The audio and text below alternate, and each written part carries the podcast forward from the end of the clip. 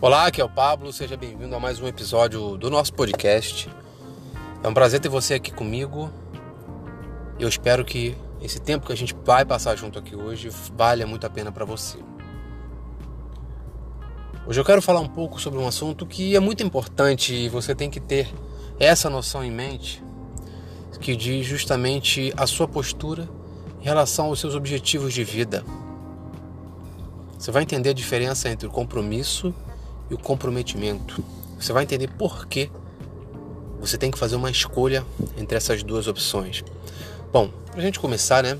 Vamos falar um pouquinho sobre a questão do compromisso.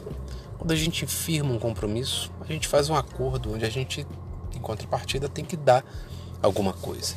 Ou uma atitude, uma ação, uma tarefa, ou um comportamento, enfim. Quando você assume um compromisso, você faz alguma coisa ali nem que seja um padrão de comportamento. Por exemplo, quando a gente casa, a gente tem um compromisso de não trair a outra pessoa, não magoar a outra pessoa. Quando a gente vai trabalhar, a gente tem um compromisso de estar todos os dias lá no horário, cumprir o nosso expediente, fazer as nossas tarefas. Isso é o compromisso. E ali dá uma ideia um pouco de frieza. Não existe uma ligação muito forte. Você vai lá, faz o que você tem que fazer, e tudo bem. E aí está tudo certo. O comprometimento, ele é uma ação que tem um pouco mais de, de ligação, de envolvimento. O que eu quero dizer com isso? Quando você está comprometido, você tem uma, uma ligação com uma causa, com um objetivo maior. Por exemplo, os médicos que trabalham muitas vezes gratuitamente numa determinada área de onde tem pessoas um pouco mais humildes, né, um pouco mais pobres, que vai prestar um serviço de assistência médica gratuita, médicos sem fronteira. Você pega, por exemplo, uma pessoa que tem um comprometimento em ajudar a acabar com a fome e distribuir marmitas ou quentinhas para pessoas que são moradoras de rua, por exemplo.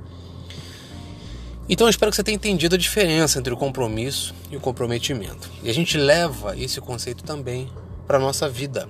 Quando a gente se propõe a realizar um objetivo, existe uma diferença entre estar comprometido e ter assumido um compromisso. Eu recomendo que você esteja comprometido com os seus objetivos de vida. Eu recomendo que você esteja comprometido até com uma própria mudança na sua vida, uma transformação radical onde você quer realizar sonhos, onde você tem objetivos grandiosos a serem atingidos. E quando você está comprometido, você se envolve.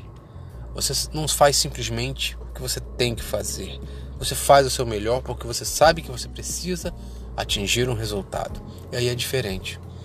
Um líder numa empresa, ele tem que fazer com que os seus liderados não assumam simplesmente um compromisso, mas que eles estejam comprometidos com os resultados que aquela equipe tem que ter.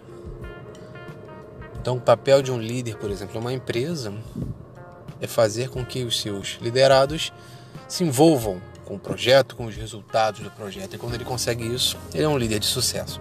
E na sua vida, é importante que você leve esse conceito para você, comprometimento. Se você quer estudar para passar no concurso, esteja comprometido com a sua aprovação. Não simplesmente assuma o compromisso de estudar todos os dias. Isso dá uma ideia de obrigação. E quando a gente tem uma ideia de obrigação, se torna uma coisa chata. Mas quando você entende que aquilo é para um objetivo maior e você se compromete a dar o seu melhor para atingir os melhores resultados, a mágica simplesmente acontece. E é assim que a gente tem que levar a nossa vida. Em todas as áreas que a gente quer atingir um resultado, que a gente quer melhorar a nossa performance, que a gente quer simplesmente ser melhor. Se você quer ser um marido melhor, uma esposa melhor, comprometa-se com o seu casamento, com o seu relacionamento. Se você quer criar filhos brilhantes, esteja comprometido com o desenvolvimento dessas crianças ou desses jovens. Se você quer perder peso, esteja envolvido com a sua causa. Não simplesmente acorde e vai correr porque você precisa correr ou ir para a academia. Não, esteja comprometido, envolva-se, trace metas ousadas, esforce-se para cumprir as suas metas de perda de peso. É assim que você atinge resultados grandiosos. Isso pode ser aplicado, inclusive, na nossa vida financeira. Se você quer ser uma pessoa com liberdade financeira, se envolva, envolva sua família, trace metas para que todos se envolvam.